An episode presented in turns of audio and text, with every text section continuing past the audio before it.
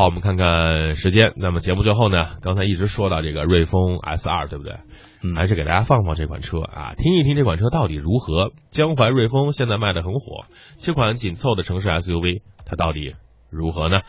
嗯、伴随的节目试驾，今天的节目就只能到这儿了。非常感谢各位的锁定收听，我是大为，我是阳光，咱们明天不见不散吧，再会。拜拜。这是江淮继瑞风 S 3之后推出的一款小型 SUV，它与 S 3的关系就有点像 iPhone 6和 iPhone 6 Plus 一样。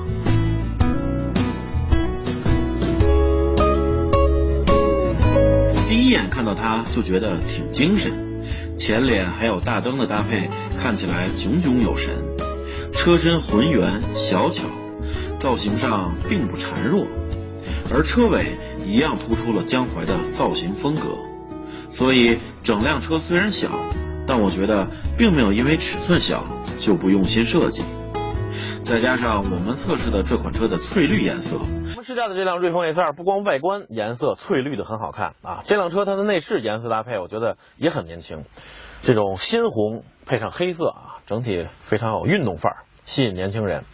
呃，它这个红色就是在这个塑料或者说树脂的表面，单纯的一层一层红色啊。如果能像竞争对手那样把这里变成真皮，那无论是触感还是看上去的质感，都要好很多。而且我觉得这对江淮来说并不是什么难事儿。你看座椅上就是红色和黑色的皮的搭配，应该是很简单的啊。如果这里弄成皮子，那我觉得，呃，比竞争对手来说，基本上可以说是并驾齐驱了啊。而且它还有一些更出色的地方，我们一会儿会说到。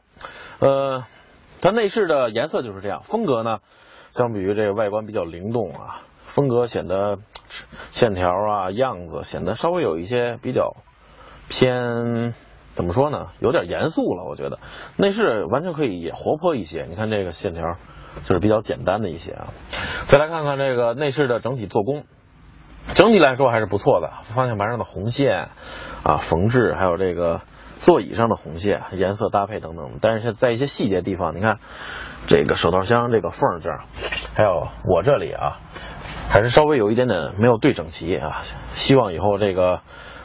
瑞风在这方面再下下功夫，这样从材料上、从做工上都提升一块，那么你内饰第一眼看上去给人的感觉叫提升很大一块，绝对是呃一个很很高的一个加分项。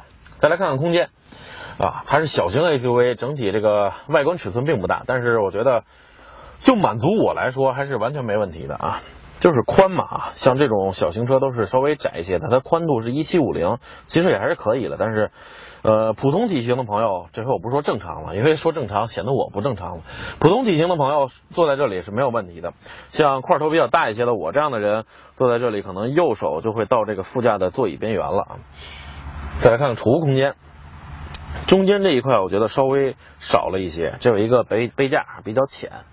而且当你开起来的时候，比如说挂到五档或者三档的时候啊，这块会稍微挡一下你拿饮料的这个这个途径和空间。嗯，再往后呢，这一块这么大一块就是为了放置手刹拉杆，我觉得也有些浪费了。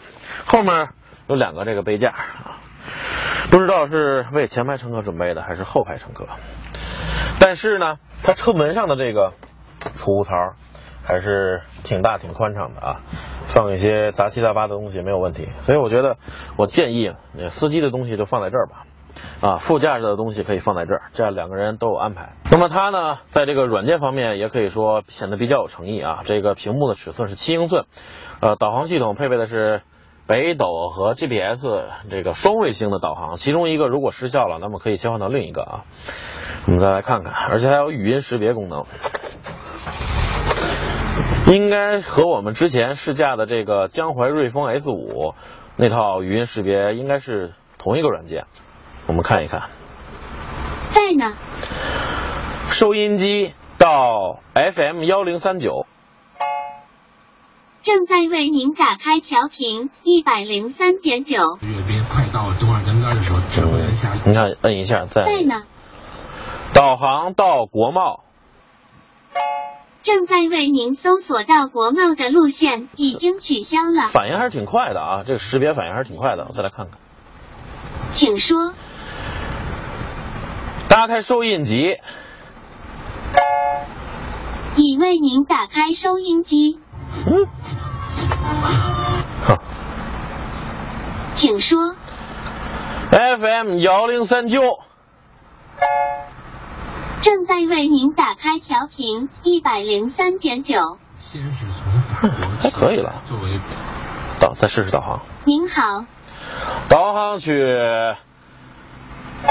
已为您打开导航。我还没想好说哪儿呢，他就给我导航打开了。但是如果你要在导航的这个界面想用语音的话，你还是需要摁一下这个 menu 进入到语音这个界面，然后再说话。比如导航去一个比较偏门偏门点的地儿啊，北京，嗯，在呢，导航到潘各庄，正在为您搜索到潘各庄的路线，未能找到相关结果。其实呢，我刚才说的是导航到北京大兴的庞各庄啊，盛产西瓜闻名，但是可能口音的问题，它他认成了潘各庄啊。这个我觉得说方言的话，识别率比这个之前的江淮瑞风 S 五稍微低了一点点啊。